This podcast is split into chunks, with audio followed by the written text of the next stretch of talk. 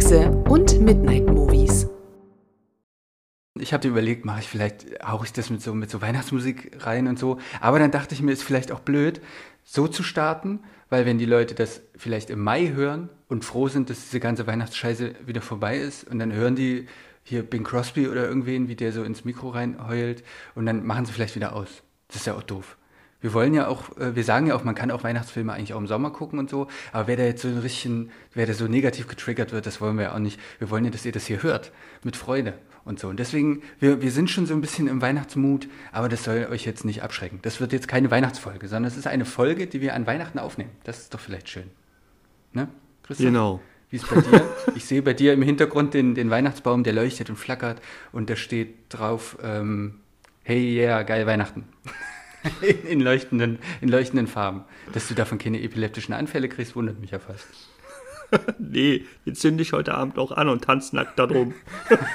das, das kann ich mir vorstellen, weil äh, tatsächlich, also man sieht keinen Weihnachtsbaum, aber da ist so ein komischer, so ein, da ist so ein okkulter, so ein okkulter Hexenstrauß hängt bei dir da hinten an der Tür. Was ist denn das?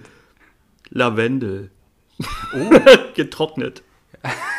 wir haben ja, äh, wir haben ja gehört, dass wir ähm, von, den, von, von den Freunden vom Podcast Sumpf, ich sage jetzt mal Freunde, weil jeder, der uns nett findet, ist, ist ja auch nett, ist ja auch eine Form von nett. Uns wurde gesagt, wir sind sehr nett. Das finde ich schön.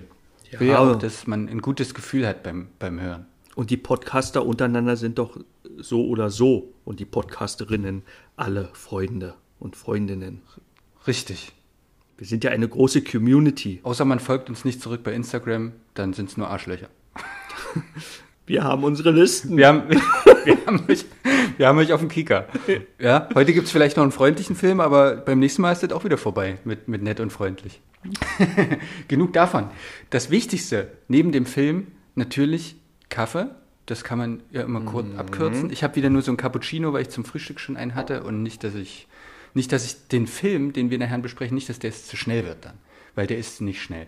Bei mir gibt es Kaffee schwarz wie immer. Ja, bei mir heute früh auch und jetzt aber diesen Cappuccino. Ich bringe wieder welchen mit. Wir sehen uns ja bald, Christoph. Mhm. Noch zum vor, vorweihnachtlichen Filmaustausch.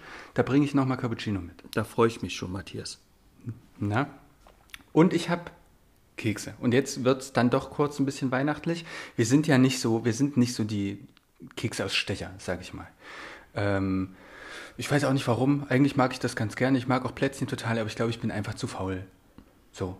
Und dann gibt es, wenn wir mal welche machen, dann sind das welche, die so in, in, drei Rollen kommen, wo man dann ein paar ausschneidet. Ich mache mir zumindest noch die Mühe, ich könnte auch die Rollen einfach so in den Backofen schmeißen und esse das dann wie so ein Eis. aber ich mache mir schon die Mühe und schneide die noch ab. Aber ich dachte, für heute ähm, kann es doch was sein. Und wir sind ja jetzt hier so ein bisschen aufs Dorf gezogen und dann ähm, klapper ich die ganzen Back Backstuben ab und check die mal aus. Und ich habe hier so eine so eine Mischung mm. an gebackenen Plätzchen. Oh, ganz viele verschiedene Na? Sorten. Genau, da gibt es einmal welche mit Marmelade wieder, die hatten wir schon mal, ist ja nicht so unbedingt mein, mein Fall. Dann gibt es hier aber so Schokobrezeln. Mhm. Oh, die mag ich. Na, da ist so weiße Schokolade noch drüber. Und dann hier gibt es so Schneemänner, ganz einfach mit so bunten Perlen. Ja, und Streusel. Und, und hier so doppelte mit, mit Schoko mit so einer Schokocreme in der Mitte. Ja. Meine Partnerin, meine Freundin, die hat gebacken und die nennen sich oh. italienische Pistazienstänglein. Und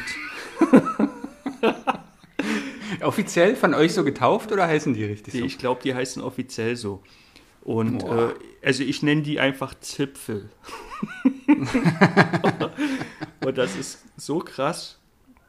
Die sind so zart wenn man, man muss schon beim Abbeißen aufpassen und die zergehen im Mund und ich, ich sage das jetzt nicht, um mich einzuschleimen, aber ich habe noch nie sowas Leckeres gegessen. Oh, krass. Das ist, das ist so Hammer.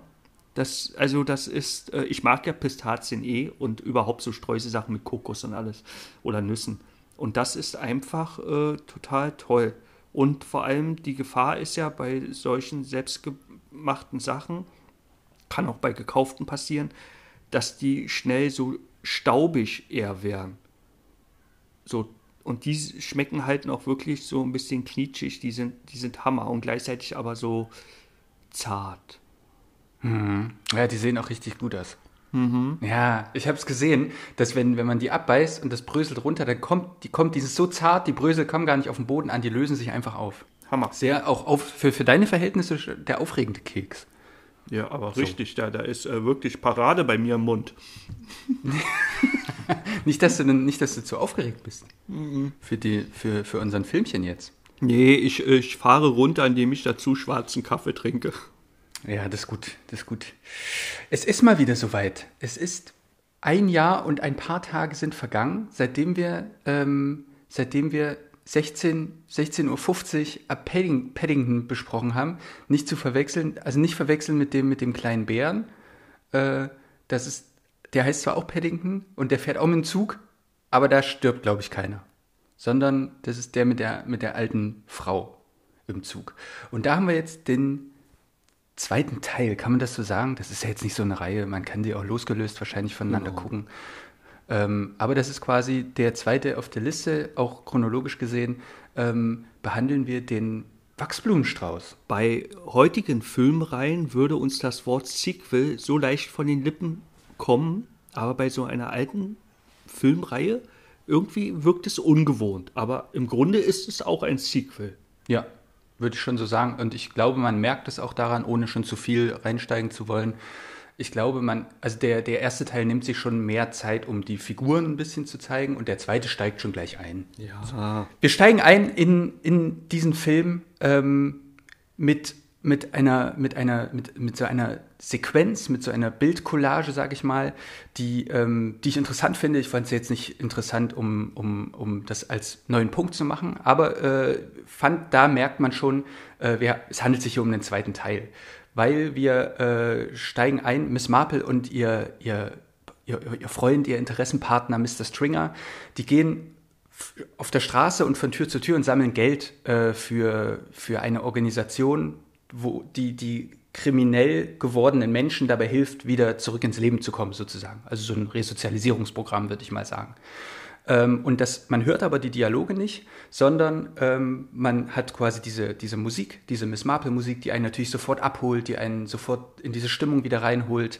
Ähm, man kennt die ja auch ähm, und die ist, die ist fluffig, die ist lustig und hört aber diese Dialoge nicht, sondern man sieht quasi nur, wie sie versuchen, dieses Geld zu sammeln. Und dann kommen sie zu einem Haus und dann hört die Musik auf und man steigt ein in einen Dialog von, von Stringer und Miss Marple ähm, und Mr. Stringer sagt, ach komm, sowas ähnliches wie, ach komm, lass, lass hier nicht klingeln, der ist egozentrisch, der gibt uns sowieso kein Geld, habe ich keine Lust zu. Und ich muss auch zurück in die Bibliothek, weil der arbeitet in der Bibliothek und er sagt, nee, ich muss jetzt sowieso zurück. Stimmt. Deren beide Leidenschaft ist, sind ja, wie wir schon beim ersten Film erfahren haben, Kriminalromane, die sie von ihm aus der Bibliothek bezieht. Oft. Ja, man fragt sich dann auch manchmal, ich glaube, also, weil die haben dieses Interesse, aber Mhm. ich glaube, Mr. Stringer findet auch gut, wenn das bei so einem literarischen Interesse bleibt. Und Absolut. es ist ja auch so ein gemütlicher Typ, Ja. der wahrscheinlich lieber einen Buchclub hätte, wo, sie, wo die sich immer treffen und über die. Und aber Miss Marple hat halt voll Bock, auch einfach die richtigen Morde zu, zu lösen. Und ich glaube, Mr. Stringer mag halt Miss Marple und will nicht so richtig, will trotzdem irgendwie dabei sein, aber eigentlich, Eigentlich würde er nur am Kamin sitzen, sich bekochen lassen und Bücher lesen. Ja. Naja, und deswegen passt das auch so, ah, ich muss zurück. Äh, Und Miss Marple, so wie sie ist, sagt halt, nee, komm, da gehe ich doch jetzt genau drauf, das ist doch voll mein Ding. Und dann gehen die eben zu diesem, zu diesem großen Anwesen, in so ein, wie sagt man, ein Männer, sagt man, glaube ich, im Original. Gutshaus. Ein Herrenhaus. Guthaus, ja, richtig, ein Herrenhaus. So, gehen dort hoch, stellen ihre, ihre Fahrräder bzw. Dreiräder, dazu kommen wir später noch, stellen sie dort ab, klingeln oder klopfen, macht keiner oder hört keiner und Miss Marple geht einfach rein. So, und dann öffnet sich oben eine Tür und ein Mann kommt rausgestürmt, ein alter Mann, also quasi der Mann, den sie auch erwartet haben. Miss Marple kriegt gar nicht mit, dass hier irgendwas komisch ist und ähm, öffnet schon und sagt, hier, wir wollen Sie gar nicht erschrecken, wir sammeln Geld für. Und in dem Moment, wo sie das sagt, fällt er auch schon in großen Gesten die Treppe runter, kommt unten an und ist vermutlich tot. Das überprüfen sie dann auch noch und äh, die, die Vermutung bestätigt sich, er ist tot. Ähm, machen sich auch schon darauf, die Polizei zu rufen. Aber während sie quasi den, den Leichnam untersuchen, ob er wirklich tot ist oder um zu verstehen, was irgendwie Sache ist, finden sie ein, eine Art Schlamm-Dreckbatzen, sage ich mal. Und später stellt sich heraus, Miss Marple hatte, hat schon so eine Ahnung, hat es erkannt. Ähm, sie sind dann auch wieder zu Hause und Miss Marple hat irgendwie so wahrscheinlich kleine Tarts, kleine Törtchen gebacken. Mr. Stringer interessiert sich überhaupt nicht für das, was er sonst erzählt, sondern geht schon, man sieht richtig, wie dem das Wasser im Mund zusammenläuft und dann kriegt er auch diesen ersten und ich fand, das war so lustig, weil sie macht den, dieses Törtchen macht sie so raus und man denkt, das ist bestimmt noch richtig urbrutal heiß, macht das auch ganz vorsichtig, gibt das Stringer vor sich und er schiebt sich das Ding einfach direkt in den Rachen rein. und dann holt sie noch ein zweites Ding aus dem Ofen und Mr. Stringer, der ist auch so ein bisschen, ein bisschen auch ein Dummerchen, äh, sagt so, oh, das ist aber nichts geworden. und das ist eigentlich nur ein Tontopf, wo sie quasi, und jetzt komme ich zurück zu diesem Schlammbatzen, wo sie ein, ein Negativ gemacht hat, weil der Schlammbatzen wahrscheinlich dann irgendwann porös wird und zerfällt, hat sie ein Negativ gemacht, um davon ein Gips, ein, ein, ein, ein Gipsrohling, eine Gipskopie zu machen. Und sie stellt dabei fest, das kann nur, weil sie quasi frü von früher wahrscheinlich eine Reiterfahrung hat. Sie war wohl auch relativ groß im, im Reiten. Stellt sie sofort fest, das ist ein Reitstiefel. Und es ist nicht nur irgendein Reitstiefel, sie kann wahrscheinlich auch sofort sagen, was das für ein Reitstiefel ist. Aber der hat auch noch wie so zwei Einkerbungen, also wie eine, wie eine Narbe im, im, im, in der Sohle. Ähm, und die sieht sie sofort und sagt, okay, das kann nur vom Mörder oder von der Mörderin sein, dieser, dieser Abdruck. Eigentlich ein, ein richtiges Verfahren aus der Kriminaltechnik. Mit Genau. diesen Spuren ausgießen oder Negative herstellen davon, was sie gemacht hat. Aber Mr. Stringer, obwohl er so viele Kriminalromane liest, scheint davon gar keine Ahnung zu haben. Nee. naja, ähm, aber Miss Marple macht zumindest, war das auch in dem ersten Teil so, nicht gleich alles auf eigene Faust, sondern versucht natürlich trotzdem erstmal den offiziellen und richtigen Weg zu gehen und geht mit ihrer Theorie, mit ihren Vermutungen zur Polizei, nämlich zu Inspektor Craddock. Muss man aufpassen, dass man nicht Braddock sagt, das ist jemand anders.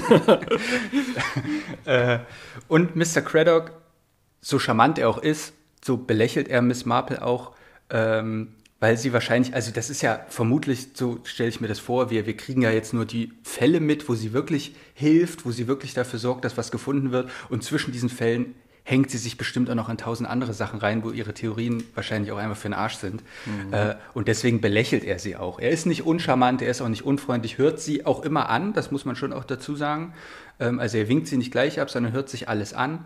Ähm, aber nimmt sie natürlich da nicht für voll und sagt, lassen Sie das mal.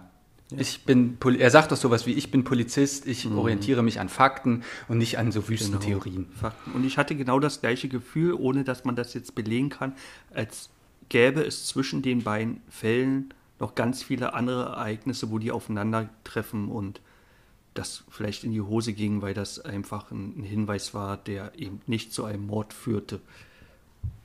Zumindest hatte ich Richtig. den Eindruck. Ja. Ja, denke ich auch. Denke ich auch. Wenn sie immer the, the Secret Guardian wäre, dann wäre sie wahrscheinlich angestellt. Vielleicht. Statt Bacon, sein, sein. Richtig. Gut. Miss Marple denkt sich, okay, die glauben mir nicht. Dann lassen sie mir ja förmlich keine andere Wahl, als das Ding hier alleine zu lösen. So, und sie, äh, weil sie das natürlich weiß und der erste Ermordete ist, weil er auf so einem, weil er halt scheinbar eine Persönlichkeit ist dort in dem, in dem Dörfchen, ähm, kennt man ihn. Und dann hat sie diesen Abdruck gefunden von dem Reitstiefel und dann erinnerte man sich, ah, na gut, der hat ja auch Verwandtschaft im Reitmilieu. Und dann liegt es natürlich nahe zu überlegen, hm, dann suchen wir doch vielleicht unseren Täter oder unsere Täterin genau dort. Und sie fahren zu dem, ähm, wie heißt das Hotel? Gallop. The Gallop, genau. Und dort äh, findet durch Zufall gerade die Testamentsvergabe oder Testamentsveröffentlichung, ich weiß nicht, wie der Begriff richtig heißt, quasi die ganze bucklige Verwandtschaft trifft sich dort und der Notar vermutlich ähm, ist mit dort und verliest jetzt offiziell die, die letzten Wünsche, das Testament des Verstorbenen. Ähm, und Stringer und Marple fahren dorthin mit ihren Fahrrädern und Dreirädern und dort wird gerade irgendwas beladen. Jedenfalls, äh, ich weiß gar nicht, wie sie darauf kommen. Dort kriegt sie das mit von unten oder sie klettert jedenfalls diesen Wagen hoch mit Stringer zusammen und belauscht diese Testamentsvergabe durchs Fenster. Aber wie hat sie das mitbekommen, dass dort, dass dort stattfindet? Ist egal, vermutlich. Ich, aber ich könnte mir vorstellen, das lief darüber, dass sie wusste, dass die Familie, dass, dass das über den und den Anwalt läuft. Das ist ja auch nicht, äh, ich glaube, das ist St. Mary Mead, so heißt, glaube ich, der Ort, wo immer die Miss Marple-Geschichten spielen. Und das, das ist ja keine Großstadt. Ja. Naja, es ist jedenfalls eine ulkige Szene, weil dann diese zwei alten Herrschaften dort an diesem Fenster hängen und quasi äh, mit uns zusammen, ähm, was auch eine, immer eine schöne Folge ist, dazu sage ich später noch was, äh, mit uns zusammen sich diese Testamentsvergabe anhören. Mhm. Ähm, also wir steigen quasi in diese, in diese Verlesung auch erst ein, wenn Miss Marple auch dort einsteigt, akustisch. Und dann kommt Craddock durch Zufall vorbeigefahren, wahrscheinlich machen sie gerade eine kleine Streife, und dann sehen sie dieses Dreirad von, von Stringer und das Fahrrad von Marple im mhm. Innenhof so stehen. Und dann verleiert er schon die Augen, weil er natürlich weiß, er weiß natürlich auch, dass dort die Testamentsvergabe ist und hält natürlich an und erwischt die beiden, ruft sie so zu sich, hilft Miss Marple noch, da den Wagen runterzukommen und sagt so, was was haben wir denn jetzt wieder? Was ist denn jetzt schon wieder los? so, und dann unterhalten die sich ein bisschen. Er beleidigt Miss Marple noch mehr oder weniger als Schnüfflerin. Das lässt sie natürlich auch nicht auf sich sitzen. Und dadurch steigt wahrscheinlich noch ihre Motivation noch mehr. So, wenn der mich jetzt hier als, ich werde dir mal zeigen, was ein Schnüffler ist oder was eine mhm. Schnüfflerin ist. Und beschließt jetzt noch weiter zu gehen Mr. Stringer natürlich immer auf Position von, ach komm, mhm. ach komm, komm, lass lieber, du hast doch erst die Törtchen gebacken, lass doch lieber wieder in dein kleines, muggeliges Haus gehen, wir können doch ein bisschen Krimi lesen. Nein, Miss Marple sagt, ich gehe jetzt in das Hotel. Ich weiß, alle von den, es muss jemand aus der Verwandtschaft sein. Ich finde raus, wer das ist mhm. und ich checke in das Hotel ein und finde von innen heraus den Mörder oder die Mörderin. Und an dieser Stelle würde ich sagen, spoilern wir nicht rum, sondern ähm, das ist quasi das Grundsetting. Wenn ihr wissen wollt, wie das weitergeht, müsst ihr den Film gucken. Mhm. Und ähm, wer verantwortlich ist für diesen Film, das wird uns Christoph jetzt erzählen, mit einem kleinen Einblick in Cast and Crew von Murder at the Gallop, der Wachsblumenstrauß. Also ich werde jetzt erstmal äh, kurz was äh, genau über Cast and Crew erzählen. Wir treffen viele alte Bekannte wieder. Der Regisseur George Pollock ist verantwortlich für alle vier Miss Marple-Filme und hat auch noch bei einem Film Regie geführt mit dem Titel Das Geheimnis des blauen Schlosses, äh, was eine Verfilmung ist von Und dann gab es keines mehr. Wohl Agatha Christie's mit berühmtester Roman.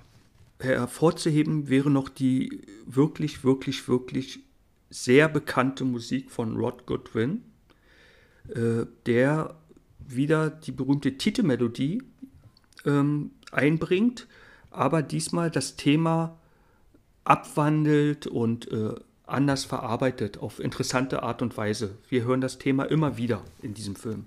Genau, habe ich mich gefragt, ob das beim ersten auch schon so war. Ich konnte mich nicht mehr erinnern, dass man quasi so, so leichte Veränderungen und den mal langsamer macht und mit anderen Instrumenten einspielt, so Variationen. Das fand ich sehr cool. Genau diese gleiche Frage habe ich mir auch gestellt und ich habe es aber nicht mehr zusammenbekommen, aber in diesem Film ist es mir zum ersten Mal sehr stark mhm. aufgefallen. Ähm, und es ist auch interessant, wie dieses eigentlich doch sehr fröhliche, erbauliche Thema verwendet werden kann in, in spannenden Momenten. Also, oder wenn Smart jetzt, jetzt lege ich los. Äh, ohne dass die Stimmung sofort kippt. Ich möchte noch den, den, den Kameramann hervorheben, das, äh, der heißt Arthur Ibbotson. Und der hat äh, die Kamera ge geführt bei Meuterei auf der Bounty, die Verfilmung mit Mel Gibson und Anthony Hopkins. Und bei einem Film, der äh, in Deutschland, ein TV-Film, ich glaube, dass es ein TV-Film ist, sehr, sehr bekannt ist, gerade um diese Zeit, der kleine Lord. das ist wahrscheinlich äh, genauso bekannt wie die Miss Marple-Reihe. Gerade in der so Film, Ich habe den noch nie, ich habe den noch nie gesehen. Ich weiß aber, meine Mutter guckt den immer und hat den immer geguckt und deswegen kenne ich nur so Versatzstücke, also so, so einzelne Bilder, die ich immer wieder gesehen habe. Ich weiß aber eigentlich auch nicht so richtig, worum es geht. So geht es mir genauso. Ich habe den irgendwann als Kind gesehen und habe dann entsch äh, mich entschlossen, den nie wieder sehen zu wollen. Aber der Kameramann hat auch einen Film gemacht, Der Schrecken der Medusa, und den haben wir beide gesehen. ja, tatsächlich, der war auch sehr ja. gut. Und äh, einen Film muss ich auch noch reinwerfen. Ich denke jetzt, dass der auch in die Weihnachtszeit passt, aber das ist, glaube ich, gar kein Weihnachtsfilm, und zwar den originalen Willy Wonka. Ah, ja, ja, ja, wird auf jeden Fall Mit Gene Wilder. Johnny, der Johnny Depp-Film wird immer in die Weihnachtszeit gepackt. Mhm. Ich glaube, weil es einfach so eine Süßigkeiten genau, und es gibt auf jeden Fall auch so, Winter, geht, ja. Winteraufnahmen. Ja, cool. So, das wäre auf jeden Fall alles äh, zu Casting Crew. Es gibt noch so viele andere Sachen, die man äh, erwähnen könnte äh, zum Thema der, der Schauspieler und Schauspielerinnen.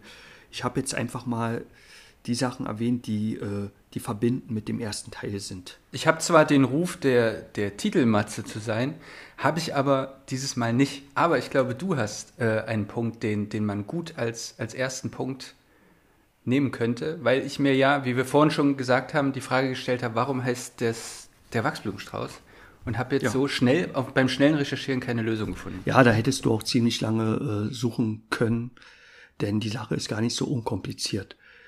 Im Film selbst kommt, kommt der Wachsblumenstrauß, trotzdem er im Titel steckt, überhaupt nicht vor. Also da kann man lange suchen. Und äh, dass der Film im Deutschen der Wachsblumenstrauß heißt, kommt daher, dass der Roman der Wachsblumenstrauß heißt, zumindest die deutsche Fassung. Kompliziert wird's deswegen, weil die Drehbuchschreiber oder der Drehbuchschreiber sich äh, entschieden hat, den Wachsblumenstrauß der in dem Roman ein wichtiges Indiz ist auf der Tätersuche, wegzulassen. Zudem wurde die Figur des Hercule Poirot auch ausgetauscht durch Miss Marple. Ich könnte mir vorstellen, das ist jetzt nicht verbirgt, ich könnte mir einfach vorstellen, dass äh, der Film 1650er Paddington dermaßen erfolgreich war mit Margaret Rutherford, dass man sich entschlossen hat, eben diese berühmte Reihe zu drehen und als Vorlage eben den Wachsblumenstrauß erwählt hat und dann einfach gesagt hat, wir tauschen die Figur aus. Was im englischen Original aber auch ist, also in der Originalverfilmung, man hat einfach den Titel auch ausgetauscht und äh, der Film heißt ja im Original Murder at the Gallop, also Gallop wie das Hotel. Überhaupt haben, fangen alle Titel von diesem Miss Marple Quartett mit Murder an. Murder She Said für 16.15er Paddington, Murder at the Gallop für Der Wachsblumenstrauß, Murder Ahoy für Murder Ahoy und Vier Frauen und ein Mord heißt im Original Murder Most Foul. Das kann im Deutschen, wenn man genau drauf achtet, eben zu, zu, zu, Verwirrung führen im ersten Viertel oder äh, zu Anfang des Films geht dann Miss Marple auch äh, zu, zu äh, Inspector Craddock äh, ins Büro und will ihn wieder darauf hinweisen, dass es sich um Mord handelt. So bege beginnen ja alle Miss Marple-Filme. Dann sagt sie zu ihm, dass zu dem Opfer das Verderben in Gestalt einer Katze kam. In der Eingangssequenz, wir erinnern uns, fällt ja der eine Mann, fällt ja äh, von der Treppe und dann kommt eine Katze und äh, Mr. Stringer und äh, Miss Marple kommen überein, dass die Katze ursächlich für den Tod des Mannes ist. Und dann sagt Miss Marple äh, zu Craddock, hätte er den Roman Der Wachsblumenstrauß von Agatha Christie gelesen, dann würde er den Zusammenhang auch sehen. Das Ding ist, dass in dem Wachsblumenstrauß, also in dem Roman, gar keine Katze vorkommt.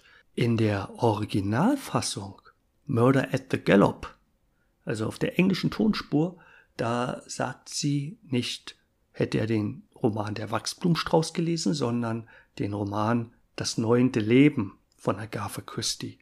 Das neunte Leben, aha, Verbindung im Kopf, die neuen Leben einer Katze, aha, in diesem Roman kommt eine Katze vor. So erschließt sich aus diesem Gespräch auch ein Zusammenhang. Davon abgesehen gibt's den Roman Das neunte Leben, gibt's nicht von Agatha Christie. Den hat der Drehbuchautor erfunden.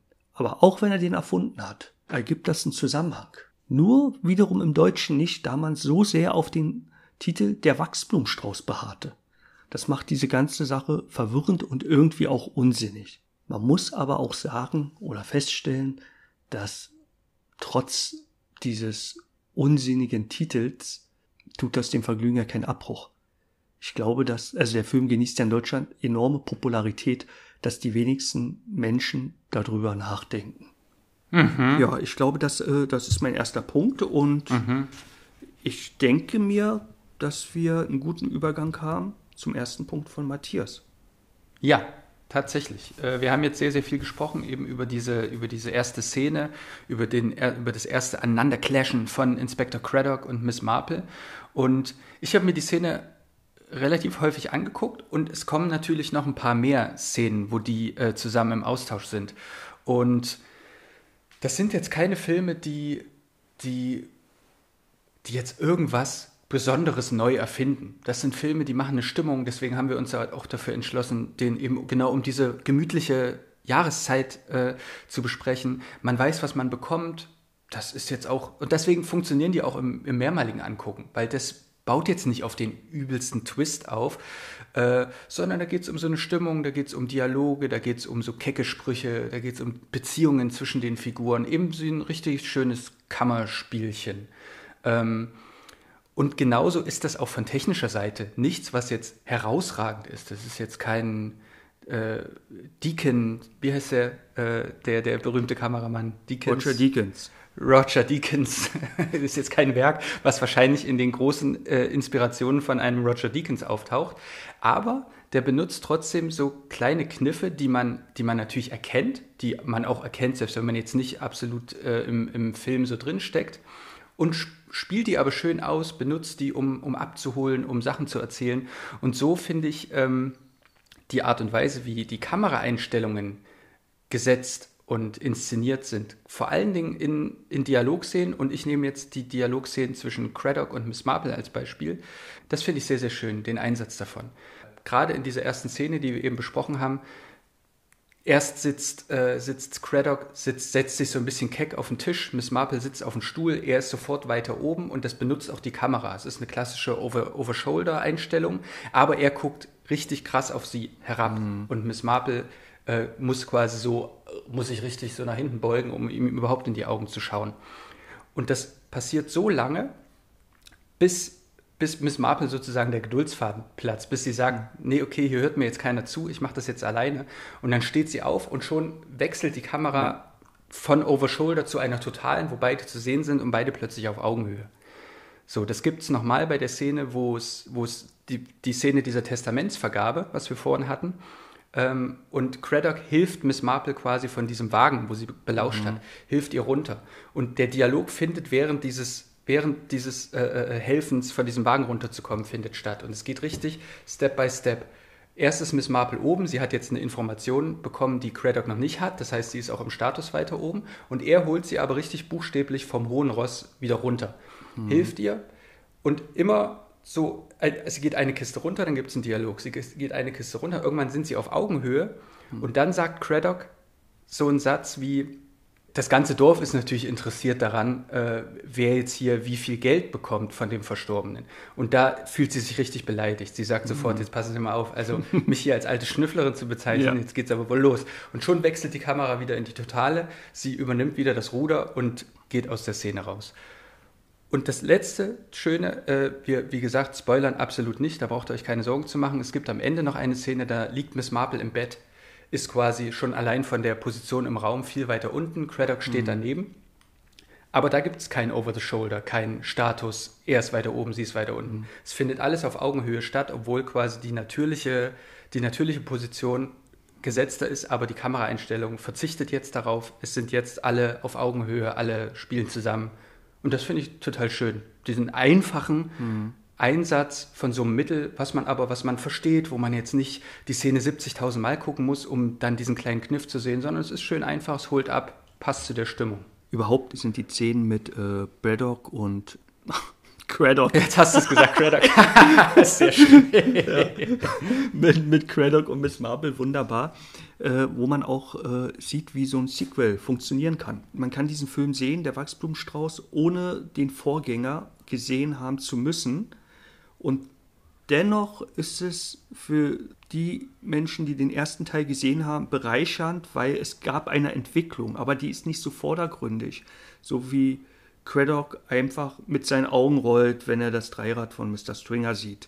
Oder überhaupt, wie er auf Miss Marple reagiert. So, das gibt es in ganz vielen Szenen und, äh, und Beziehungen äh, in diesem Film. Auch wie sich Mr. Stringer und, und Miss Marple zueinander verhalten. Wie du schon vorhin meintest, wenn die auf das Grundstück kommen und, und Mr. Stringer ist so zögerlich, ah, der Typ soll egozentrisch da sein, wollen wir da überhaupt drauf und gehen wir wieder nach Hause und wenn man den ersten Teil gesehen hat, dann, dann weiß man schon, ah, wieder das alte Schema. Und wer den ersten Teil nicht gesehen hat, der hat auch keinen Verlust. Der kann das genauso mhm. wahrnehmen. Das finde ich super, wie mit diesem Konzept des ersten Films gearbeitet wird. Deswegen glaube ich, ist es auch oft so, dass beide Filme oder einzelne Szenen eventuell miteinander verwechselt werden oder Leute sich schwer entscheiden können, ob sie den ersten oder zweiten Film besser finden, weil die sich von der Struktur sehr, sehr, sehr ähnlich sind. Auch dass Miss Marple in einen anderen Kreis eintaucht und Mr. Stringer so außen vor bleibt, äh, dass der Kommissar die Augen verdreht. Der, dann hat er einen Assistenten, Sergeant Bacon, der macht auch im ersten Teil schon mit. Und äh, das sind so wie wie so ein Klon, aber nicht ein schlechterer Klon. Oder eine Variation, hast du vorhin zum Thema Musik mm. gesagt. Das ist eine Variation. Ah, sehr gut. ich würde äh, mit jetzt meinen Punkt 2 sagen und da sind wir auch noch ganz am Anfang. Und zwar mein, mein zweiter Punkt ist die Katze auf dem Schrank. Ist dir diese Katze aufgefallen? Meinst du jetzt generell? Ja, generell wahrscheinlich schon. Ja. Äh, so, weil äh, ich, ich erzähle nochmal von der Anfangsszene. Sie, sie kommen da in dieses Haus von Mr. Andyby oder so heißt der. Der fällt die Treppe runter und dann hören die, äh, hört Miss Marple ein Geräusch und geht hoch.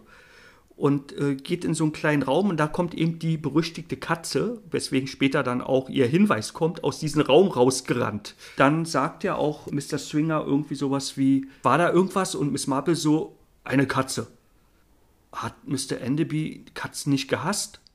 Ja, er hatte eine Todesangst vor ihnen. Mhm. Dann fängt er ihr Gehirn an zu rattern. Und diese Katze, die da oben ist, wir müssen, ich muss jetzt mal hier medial ein bisschen experimentieren. Ich habe mir diese Szene in Zeitlupe angeguckt. Mehrmals. Ja. Und ich schicke dir ein Foto von dieser Katze. Na, ich stelle mir vor, bevor du mir das schickst, ja. äh, ich stelle mir vor, das ist wie so ein, wie aus dem Philetischen Museum, so ein ausgestopftes Ding, was die einfach so gegen die Katze gestellt hat. So, ich gucke mir dieses Foto an.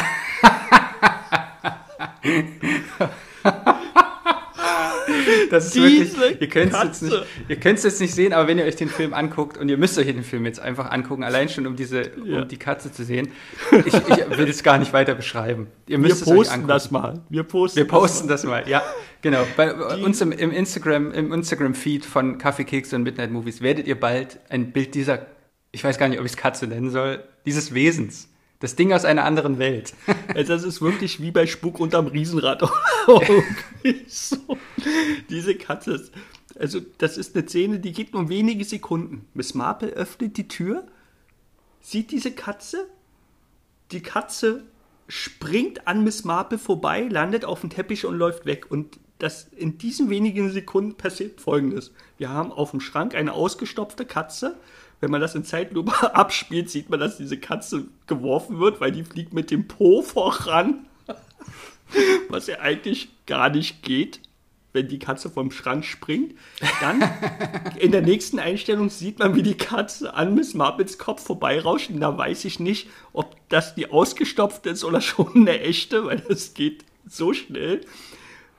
Äh, Margaret Rutherford schafft es in den Sekunden alle Mimiken, die ihr Gesicht zur Verfügung hat, zu zeigen. Und dann landet diese Katze auf dem Boden und da sieht man von der Dynamik her, das ist eine echte Katze. Und rennt los. Und ich frage mich, und da sind wir wieder bei, dem, bei der Sache mit dem Titel, warum hat man da so eine ausgestopfte Katze genommen und die vom Schrank geworfen, wenn man eine Katze hat, die die Treppe runterrennt und an Margaret Rutherford an ihrem Gesicht vorbeispringt, wird man doch wohl eine Katze haben oder gehabt haben, die einfach vom Schrank springt. Also, oder man wollte diesen Effekt haben, weil diese Katze sieht einfach nur gruselig aus. Sie ist ausgestopft, dann hat man ihr so eine Plastikaugen irgendwie raufgeklebt, die aussehen, als wären die aus einer Zeitung geschnitten von irgendeinem x-beliebigen Gesicht. Naja, ich glaube einfach, Katzen sind, sind schon schwer. Also ich glaube, dass so äh, also es ist ja jetzt auch schon eine Weile her, also ich glaube, eine Katze, eine gut dressierte Katze zu haben, ja. äh, auf die man sich verlassen kann. Und Filmmaterial war sehr, sehr teuer und ich glaube, das mhm. ist jetzt. Irgendwer hatte doch mal gesagt, das ist ein, ein B-Movie mit einem, mit einem A-Movie, mit einer A-Movie-Besetzung. Ja. Könnte ich mir vorstellen, dass das ja. Budget jetzt nicht so super groß gewesen ist und dann müssen sie es ein paar Mal aufnehmen und dann nehmen sie halt dieses ausgestopfte Ding. Ich frage mich eher, warum die so hässlich aussieht. also quasi ein Modell einer Katze zu nehmen, das kann ich ja noch irgendwie verstehen, aber die sieht wirklich. Das sieht aus wie aus dem Laboratorium aus irgendeinem italienischen Gothic-Film. also So, und wir haben nochmal zwei Katzen in dem Film, aber leider nicht mehr so eine hässliche. Irgendwann findet, und das ist auch noch im ersten Viertel, also immer noch spoilerfrei, findet Miss Marple eine Verstorbene. Und auf deren Schoß sitzt auch eine Katze. Ah, ja, stimmt. So. Äh, und ich glaube, das sollte auch so eine Art roter Hering sein. Jetzt die Katzen morden oder so, keine Ahnung, aber es gibt eine Katze. Und später gibt es auch noch eine Katze, äh, da ist Miss Marple mal wieder auf nächtlicher Exkursion zu dem Thema, dass das eine Variation ist vom ersten Film, weil da geht Miss Marple natürlich auch auf nächtliche Exkursion und schleicht umher und äh, das macht sie in dem Film auch. Und dann geht sie in, in das Haus, in die Bude des Stallburschen und da sitzt auf einem Sattel sitzt auch eine Katze. Jetzt komme ich mal auf eine Szene nochmal davor zurück, äh, wo bei dem weiblichen Opfer was gefunden wird. Das muss ich noch erwähnen, um nochmal diesen Unterschied von Roman und äh, Film einzubringen. Bei Agatha Christie sagen wir ja immer gern so cozy. Cozy, richtig? Ja. So, und, und alles gemütlich. Und diese Dame wird umgebracht mit einer Hutnadel. Da kommt auch ein wunderbarer, ein wunder, wirklich wunderbarer Dialog. Und davon sind einige in dem Film. Deswegen ist der auch so toll. Äh, ähm, Inspector Craddock sagt irgendwie sowas wie, äh, das, das, das, das ist, das ist die, die Waffe einer Frau. Und dann sagt äh, Miss Marple, oder die eines Mannes, der wünscht, dass jedermann denkt, es wäre eine Frau. So, und so, so eine Dialoge sind ganz häufig dabei. Und im Roman wurde diese Person umgebracht mit einer Axt. Also in der Nacht schlafend, höchst brutal. Also eben zum Thema, wie, wie cozy Agatha Ja, Christie ja, ja. ist, ja. Das hat man im Film sich geschenkt, weil dann kannst du das ja auch Mhm. nicht mehr im Nachmittagsprogramm bringen. Mein zweiter Punkt hat eine, hat eine, eine These, eine Fantheorie als, als Titel. Und zwar lautet die, Miss Marple ist Batman. Nein. Ja, Also egal, was rauskommt. Aber bei diesem Punkt frage ich gerne nach, wie kommst du darauf? ja, das ist gut. Das ist gut. Nein, das ist natürlich, äh, ist das nur ein kleiner Schabernack. Ach so. Ähm, aber ich fand es geil. Ich habe hier Ah, schon parallel bisschen, äh, gell? äh, das Display aufgemacht von meinem Handy und äh, habe Miss Marple und Batman eingegeben. Nein, das ist natürlich nur ein kleiner Schabernack, aber ich habe das dann auch gemacht und habe das auch gegoogelt. Äh, und es gibt tatsächlich einen kleinen Comic, wo, wo Batman äh, liegt auf dem Boden. Ja. Das ist eine kleine Illustration und man sieht quasi diese, diese alten Beine von Miss Marple mit einer, mit einer unglaublich schweren Tasche daneben, Mhm. wie sie wahrscheinlich Batman umgehauen hat. Und dann liegt er am Boden und sagt sowas: Hey, Miss Marple, Vorsicht, ich bin's doch nur Batman. Geil. Wir kommen schon wieder auf diese erste Szene. Die ist wirklich allumfassend, diese Szene. Diese erste Szene im, im Büro des Inspektor Ja, mhm. Craddocks, jetzt hätte ich auch fast wieder Braddock gesagt. Und dann gibt es so einen Moment, dieser, eben dieser Moment, wo ihr Geduldsfaden wieder reißt. Sie steht auf, schnappt sich den Cape und den Mhm. Ja. sieht man so richtig, wie der so in der Dynamik, wie der Mhm. so zieht und, und geht quasi in so einer Superhelden-Manier, geht sie los und sagt, gut, Ja. dann hören Sie mir halt nicht zu. Dann gibt es einen weiteren Moment im Hotel. Und zwar stolpert, wer ist denn das? Ach, na Craddock. Wir kommen wieder hin.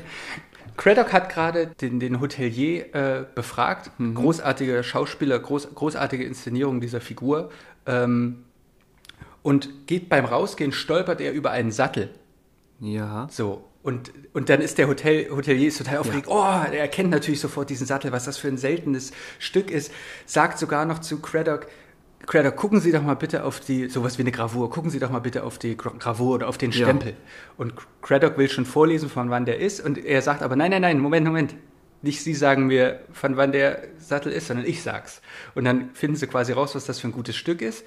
Und dann sagt Craddock, oder dann sagt der Hotelier, sagt sowas, und der ist doch bestimmt von, und sagt irgendeinen Namen, wo er vermutet, von wem der Sattel ist. Und Craddock sagt, nee, Moment, hier steht, mm. und dann kommt wieder so ein Augenverleihen-Moment. J- J- Jane, Jane Marple oder so sagt er dann. Und dann geht die Kamera zurück und Marple taucht wie aus dem Nichts, wie ein Superheld oder eine Superheldin, taucht sie plötzlich auf und steht zwischen den beiden Ja. und gibt sich dann quasi zu erkennen.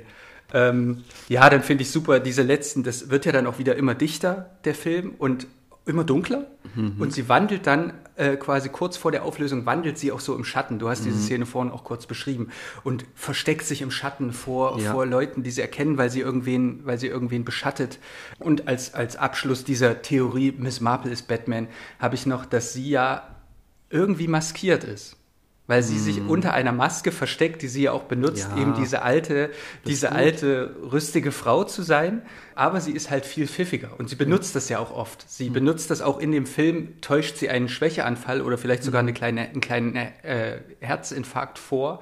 Ähm, es ist aber alles eben nicht so, wie es scheint und sie ist eben, es ist nur wie eine Art Maske, die sie benutzt. Und deswegen ist Miss Marple Batman. Ich finde ich find den Punkt deswegen so wirklich so gut, weil mit Batman ja auch eine, wie du schon erklärt hast, äh, wenn es um die Nachtszenen geht, um eine bestimmte Atmosphäre geht. Und in diesem Film, wir haben vorhin darüber gesprochen, dass irgendwie hat er, glaubt man, nichts herausragendes. Alles ist total gut und in sich stimmig und passt. Aber was ihn, man würde nicht sagen, das ist ein Meisterwerk.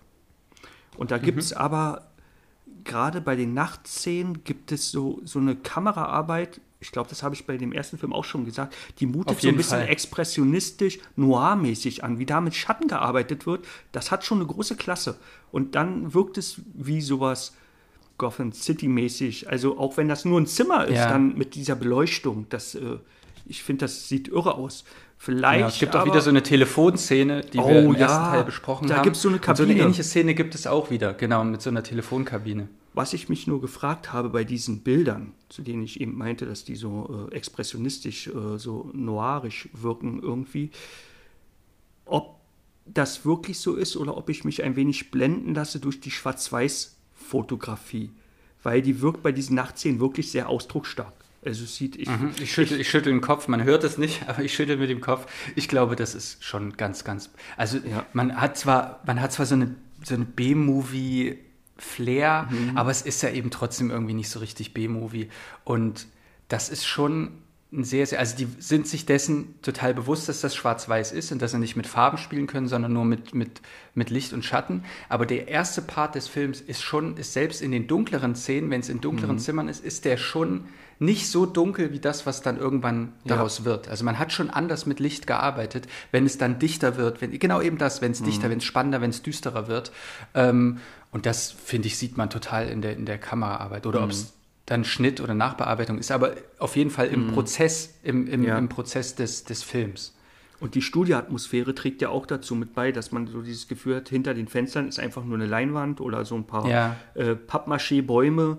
Und das trägt zu dieser unwirklichen Atmosphäre bei. Da hatten wir im, bei 16.50 Uhr ab Paddington war es ein bisschen stärker, so auch dieses Gothic-Element. Genau. Aber sobald das Hotel im Dunkeln ist und Miss Marple läuft da lang, äh, sind wir wieder in dieser Atmosphäre. Und zu den Klamotten mit dem Mantel, ich habe irgendwo habe ich gelesen, äh, Margaret Rutherford hat ihre eigene Garderobe mitgebracht. Das waren ihre Privatklamotten. Also, das, sie trägt, sie trägt dieses mit diesem Schal und so, das trägt sie auch irgendwie in so einem anderen Film. Da muss ich mich mal noch genauer informieren. Das ist ihr Stil. So, und das zeigt auch wieder, wie stark Margaret Rutherford ihre Persönlichkeit oder ihre Miss Marple aus, jetzt wird es ja ein bisschen vertrackter, nicht nur aus der literarischen Miss Marple machte, sondern wie Margaret Rutherford ihre Miss Marple aus dem literarischen Hercule Poirot machte. So, ich glaube, wir haben beide keinen Punkt mehr. Ich habe aber ich noch, hab noch einen. Oh, du hast noch einen.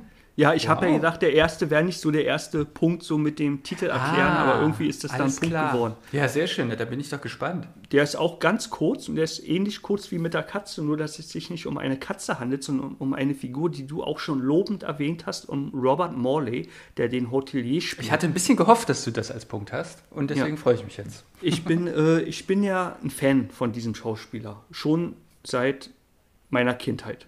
Ähm, der hat, um schnell mal drei Filme reinzuwerfen, der hat bei Theater des Grauens mit Vincent Price mitgemacht. Äh, Sherlock Holmes, größter Fall, den haben wir zusammen gesehen, wo Sherlock Holmes Jack the Ripper jagt.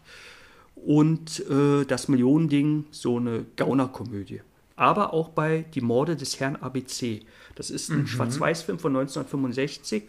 Äh, und da spielt Pyro die Hauptrolle und er spielt den Assistenten von Pyro, Hastings. Es gibt auch einen kleinen Cameo von, von Stringer und Marple in diesem Film. Ah. Also, wenn wir alle Marvel-Filme durch haben, müsste man den gucken. Die Kritiken sind vernichtend. Der Film gilt als ganz schlecht. Aber es gibt so ein paar Sekunden, da treffen Pyro und Miss Marple aufeinander. Was ja auch wieder interessant ist, weil die treffen aufeinander und Pyro sagt, warum drehst du in meinem Fall? Was ich, was ich bei äh, Robert Morley so toll finde, ist einerseits, und da kann, kann der Schauspieler gar nichts dafür, ist die Synchronstimme. Die ist von äh, Erich Fiedler. Das ist für mich so eine Stimme, die habe ich, habe ich während meiner Kindheit so aufgenommen und die hat sich so eingebrannt. Wenn ich die höre, muss ich sofort an Robert Morley denken. Das ist so was, so ein bisschen was leicht Snobistisches und ein bisschen, äh, ich weiß nicht, ob eine Stimme so klingen kann, aber sie klingt für mich immer ein bisschen empörend, wenn der redet. Ich finde, der klingt wie ein, wie ein Tenor. Oder Der ist halt groß und füllig, Ja. hat aber trotzdem für so eine große, füllige, hat nicht so eine bassige Stimme, sondern halt ein bisschen was Höheres. Aber das passt, glaube ich, zu diesem, zu diesem empörten Grundton. Ja. Und ich mag überhaupt die, die Physiognomie von diesem Robert Morley. Ich bin, das gibt so meine drei Lieblingsschauspieler, die sind halt, äh, oder die ich dazu zählen würde, sind Robert Morley, dann Kenneth Williams von Ist der Irre, dieser äh, Spacke, und der hat auch so eine ausdrucksstarke Synchro-Stimme. Und dann eben noch Peter Cushing. Das sind ja alles Menschen mit einer ausgeprägten Physiognomie, die, wo man glaubt, die müssen Theater noch machen, wer so aussieht. Äh, und die buschigen Augenbrauen bei Peter Morley und manchmal, Ja, ja. der hat so ein, enges, so ein enges Hemd an. Und wenn da eine Aufnahme von hinten ist über seine Schulter, sieht man, wie die Speckrolle sich da hinten rüber wölbt. Äh, und in den ersten Szenen bewegt er sich auch gar nicht. Der steht nur so da und bewegt nur die Augen und den Mund. So, ja, weil das Hemd so eng ist. wie so ein Roboter. Aber dann kommt er manchmal richtig in Fahrt. Und ich glaube aber, er weiß um seine körperliche Begrenztheit, also vom, vom Rumpf her, dass er all seine Kraft in sein Gesicht legt. Da gibt es äh, so eine Stelle, da spielt das Pferd verrückt. Und dann kommt Robert Morley in seiner Rolle als Hotelier dort an und sagt, was ist mit Black Jack los? Und dann sagt äh, Hellman, ich glaube, der heißt Hellmann oder Hellman, der Stallbursche, was auch wieder interessant ist, weil wir haben genauso eine Rolle im ersten Teil. Ja. ist es der Gärtner. Und das sind immer so diese zwielichtigen Typen. Und jetzt kommt's, dieser Typ heißt da auch Hellman. Ach Quatsch. Ja. Ach, das ist ja witzig. Also das ist wirklich, das ist eine Vari das ist total interessant, wenn man die Filme beide so zusammen betrachtet. Jedenfalls sagt dieser Hellman dann, Blackjack ist in Ordnung. Ihm ist nichts passiert. Und dann sieht man das, das Gesicht von Robert Morley, wie es auf einmal lächelt und ein Ausdruck der Erleichterung. Und dann sagt Hellman, aber da ist noch jemand drin. und dann bei Robert Morley das ganze Gesicht fällt zusammen in so eine Art ärgerliche Verblüffung. So, uh!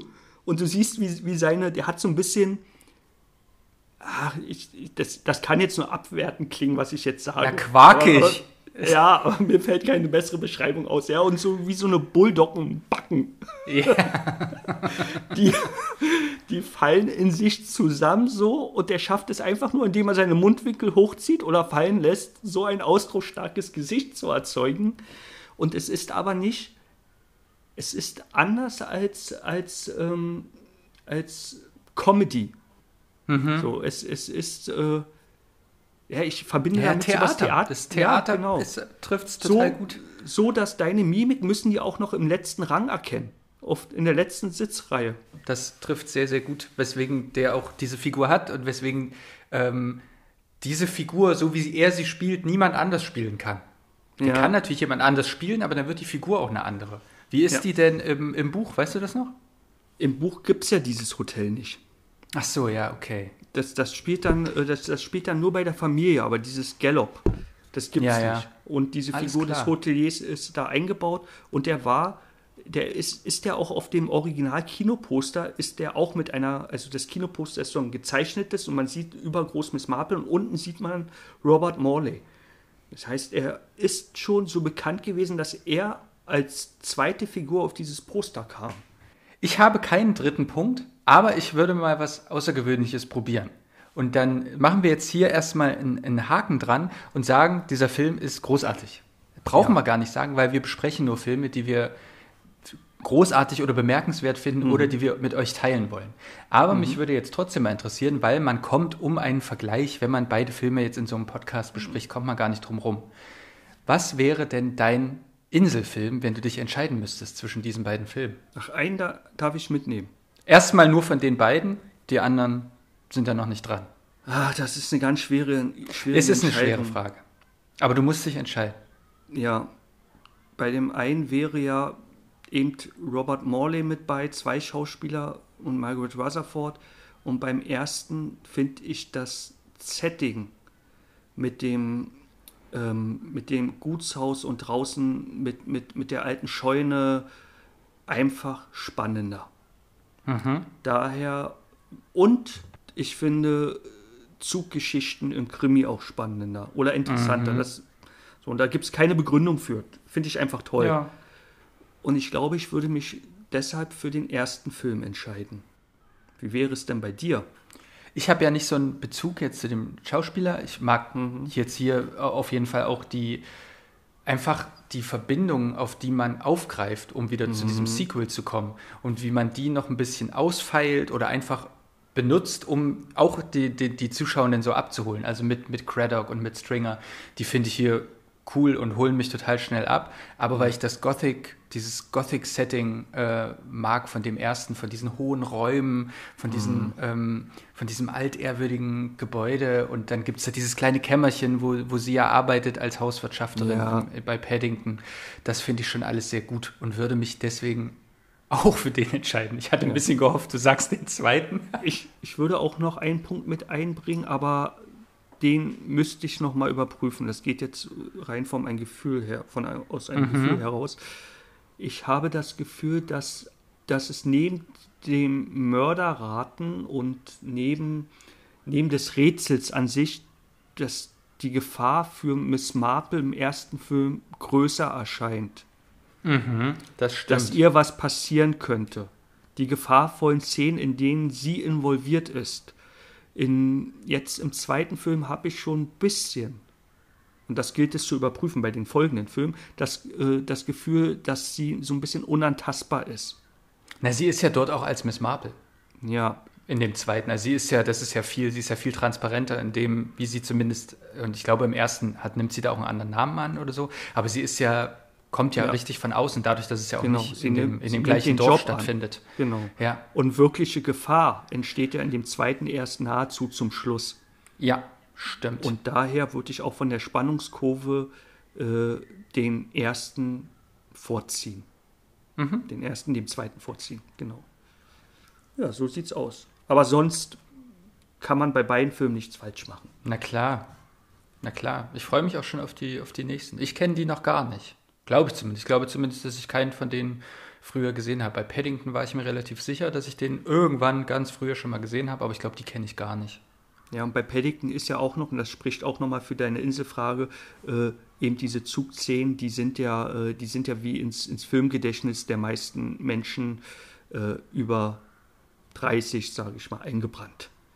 Ja, Die sind einfach, äh, wie sagt man denn, ikonisch oder so. Mhm, auf jeden Die Fall. sind super bekannt, wie sie das, den vorbeifahrenden Zug sieht. Und solche Szenen haben wir im zweiten nicht.